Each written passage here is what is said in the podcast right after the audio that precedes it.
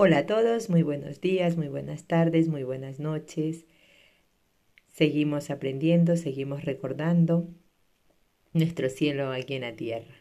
Así que vamos a ello. Camino yo soy, camino de conciencia planetaria. Ayuda, 13 de enero del 2021, Matías de Estéfano. Soy. ¿Puedes con todo? ¿Eres capaz de pedir ayuda?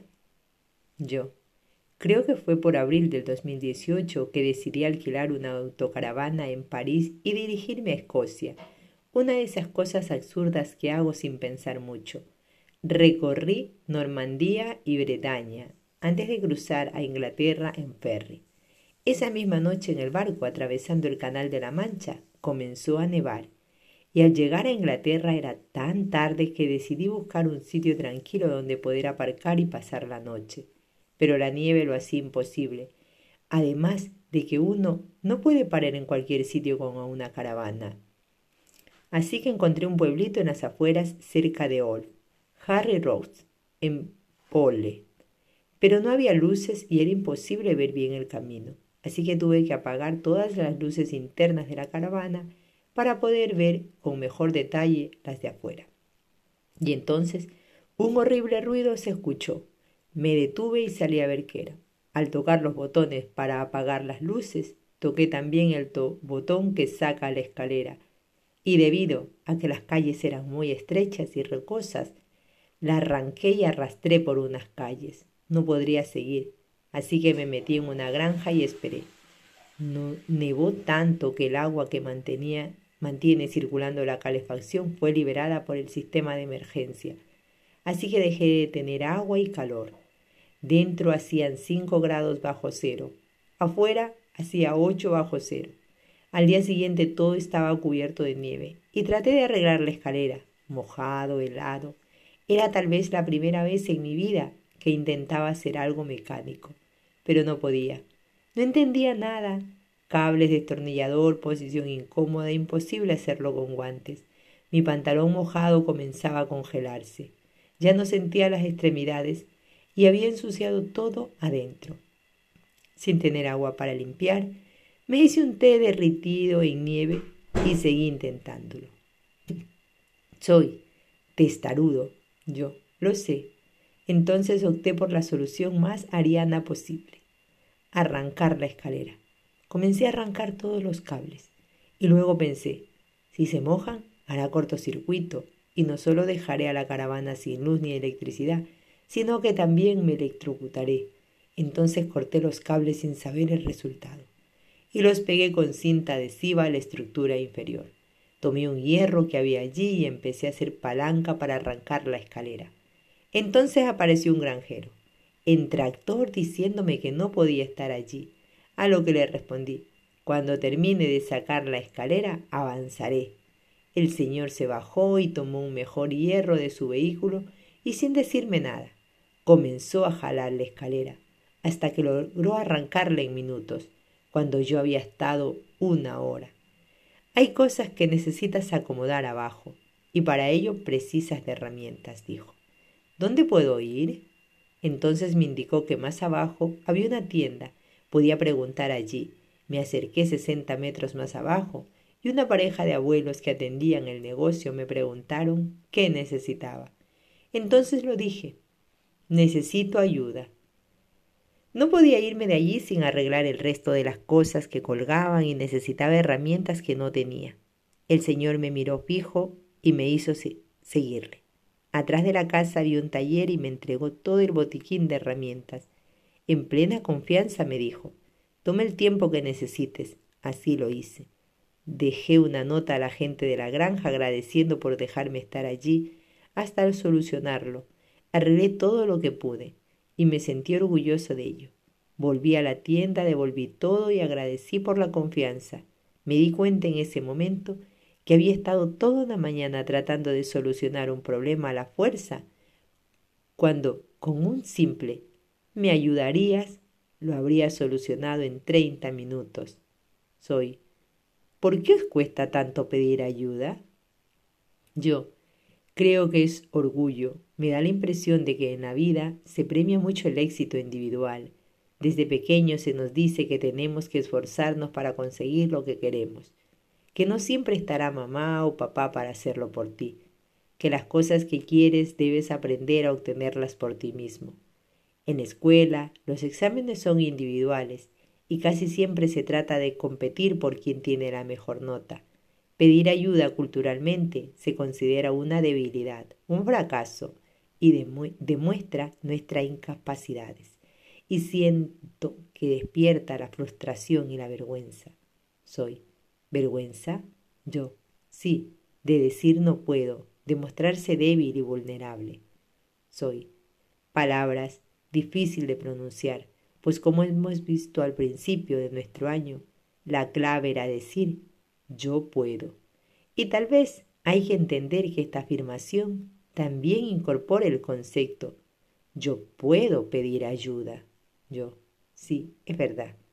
Soy en el aspecto de la verdad capricorniana, el esfuerzo de lograr los objetivos, de conseguir, cumplir con las metas del trabajo incansable de mejorar el poco se pone tanto en conseguir lo esperado mediante la constancia, que se pierde el foco en reconocer que cuatro manos son más útiles que dos, que a veces no puedes sostener todo tú mismo y que se optimizan los resultados.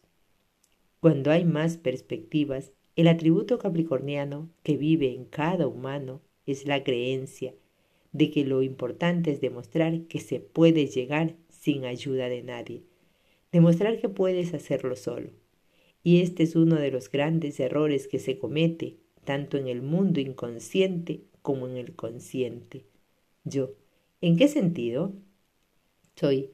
Comencemos con el inconsciente, en la cultura humana se ha desarrollado esta idea de éxito en diferentes etapas de la existencia. Vamos desde lo más novedoso a lo más ancestral. Hoy la gente vive en un mundo de competencia exacerbada. Todo se trata de tener éxito, de competir, de obtener mayores resultados. En el mundo empresarial, político, económico, educativo, cultural, está todo ligado a ver quién logra llegar más lejos o más alto. El impulso es constantemente promovido por la fuerza de la comparación con otros en lugar de la colaboración con otros.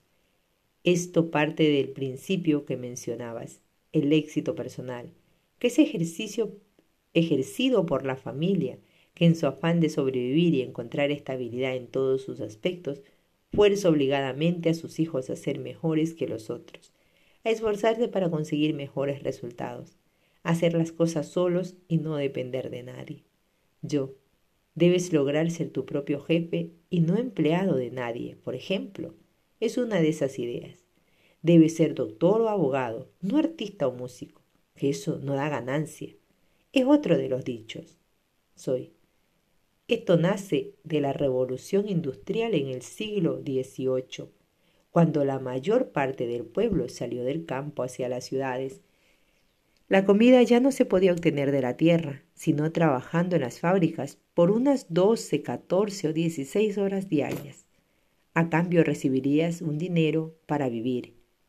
Cuanto mejor o más trabajas, más dinero. Esto hizo ver que quien trabajaba duro obtendría mejores resultados, le daría libertad económica para crear su propio emprendimiento. Así surge la clase media, algo impensado antes pobres con recursos y libertad económica.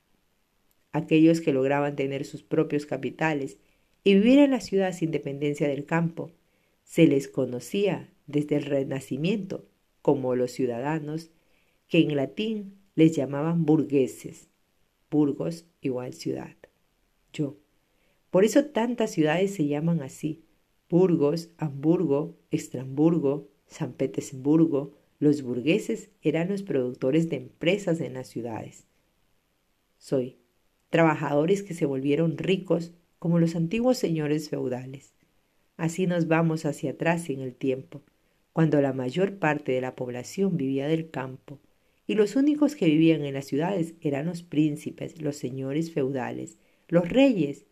En ese periodo el éxito no se conseguía por el trabajo duro y el esfuerzo, sino por batallas, muertes, estrategias, contactos, traiciones, robo o herencia.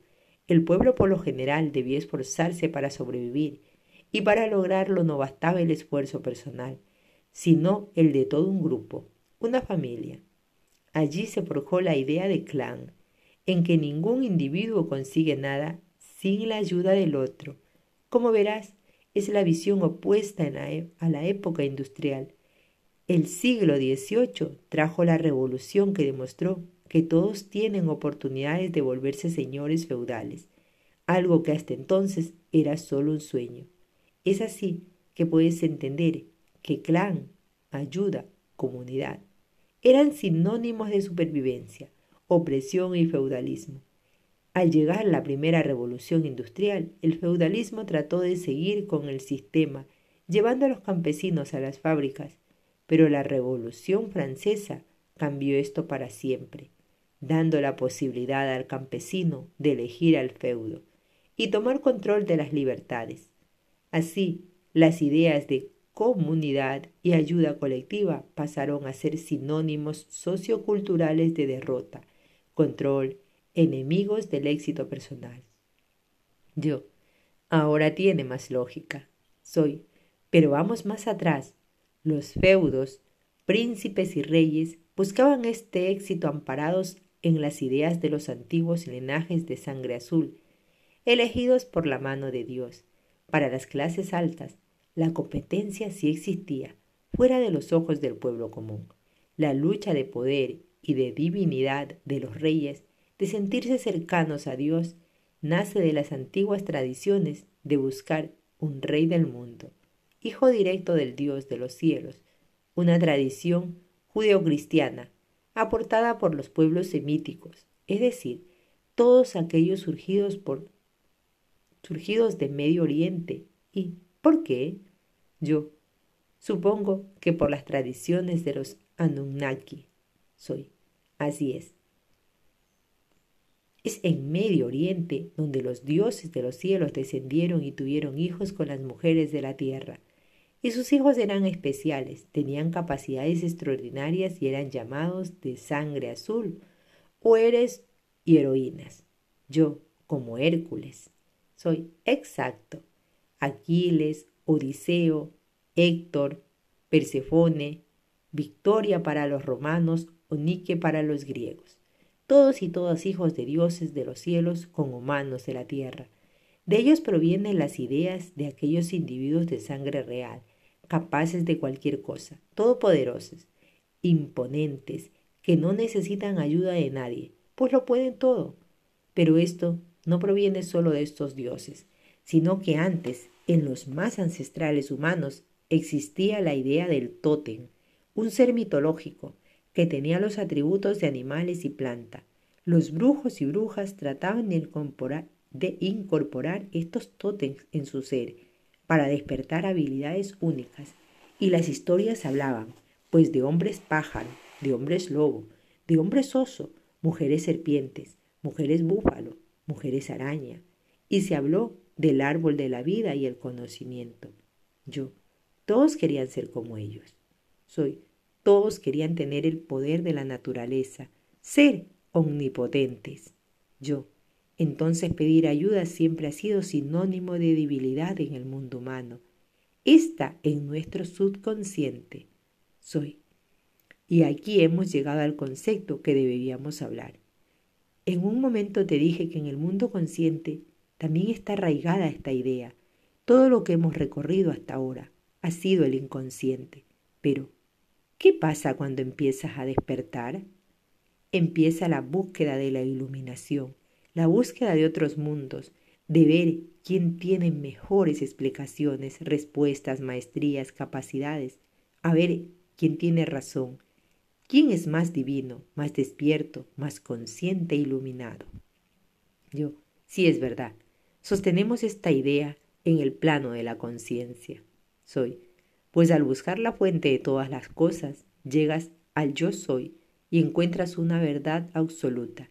Tú eres todo, y en esa verdad la conciencia se pierde en la omnipotencia, considerando que un sabio no pregunta, que el universo no se pierde, que el cosmos no se desordena, que el iluminado no se ofusca, que el equilibrado no se emociona, que el maestro no aprende, que Dios no se equivoca. Yo, pero sí, soy, porque el yo soy es una red compuesta de millones de yo, una red neuronal que sin interacción, sin compartir, no crea pensamientos, ideas, acciones, evolución. No sueñan, no razonan, no manifiestan. Ayuda viene de la etimología ad, hacia, y yuvaré, respaldar, que a su vez encuentra su origen en el indoeuropeo, yeu, que significa joven, juvenil y juventud, en inglés, gel. Surge del indoeuropeo, gel, sostener. El concepto se refiere a sostener al joven que aprende. El universo es un ser en constante aprendizaje, en la necesidad de ampliar su forma de ver el mundo. Y sin otros, es imposible ver otras opciones. En el subconsciente hemos registrado ambos conceptos. La ayuda nos hace sobrevivir, pero a su vez le consideramos una derrota ante el éxito personal. ¿Sabes cómo corriges esto? Yo no. Soy recordando que no existes como persona. La persona es una de esas herramientas que utilizas. Lo único existente es el yo soy.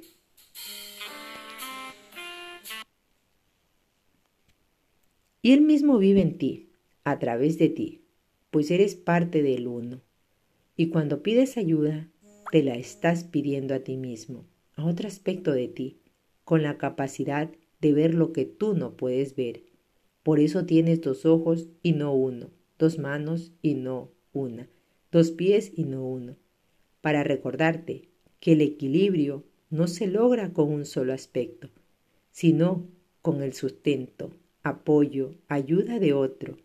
Nunca habrías dado un primer paso sin el concepto de la ayuda ayudes la oportunidad que tu joven ser posee de aprender algo nuevo sobre ti mismo. ¿Puedes con todo? Yo, sí, pero no como individuo, sino como el uno que soy. Mi ego no puede con todo. Necesita la ayuda de muchos más. Solo jamás habría hecho nada de lo que hice. Pero todos los que me ayudaron y me ayudan, soy yo. Somos uno soy. ¿Eres capaz de pedir ayuda? Yo. Ahora lo soy, más que nunca. Me reconozco como el joven que tiene la voluntad de aprender. Y todos a mi alrededor tienen algo para enseñarme. Así como yo hago lo mismo con ellos. Soy. Entonces puedes decírmelo. Yo. Está bien. ¿Me ayudas? Soy. Toma mi mano. Así vamos aprendiendo, vamos recordando, vamos mejorando, nos encontramos en un siguiente posteo. Namaste.